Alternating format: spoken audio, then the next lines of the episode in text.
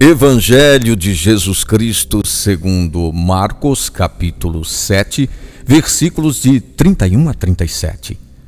Trouxeram a Jesus um homem que era surdo e mal podia falar, e pediram que impusesse as mãos sobre ele. Levando-o à parte, longe da multidão, Jesus pôs os dedos nos seus ouvidos, cuspiu e com a saliva tocou-lhe a língua Olhando para o céu, suspirou e disse: Efatá, que quer dizer abre-te.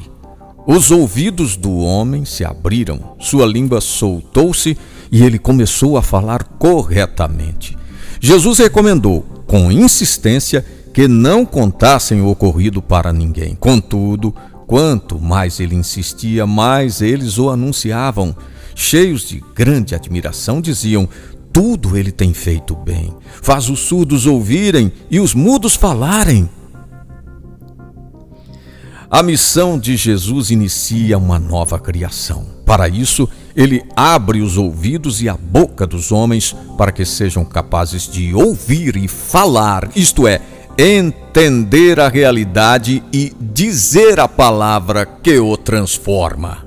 Muitas vezes a Bíblia descreve a situação de um grupo fechado para Deus como tendo ficado surdo e mudo.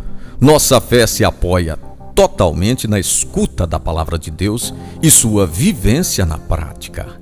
Ler e proclamar a palavra de Deus significa reconhecer o primado de Deus em nossa vida. No rito do batismo, simbolicamente, são ungidos a boca e os ouvidos para poder ouvir e anunciar a palavra.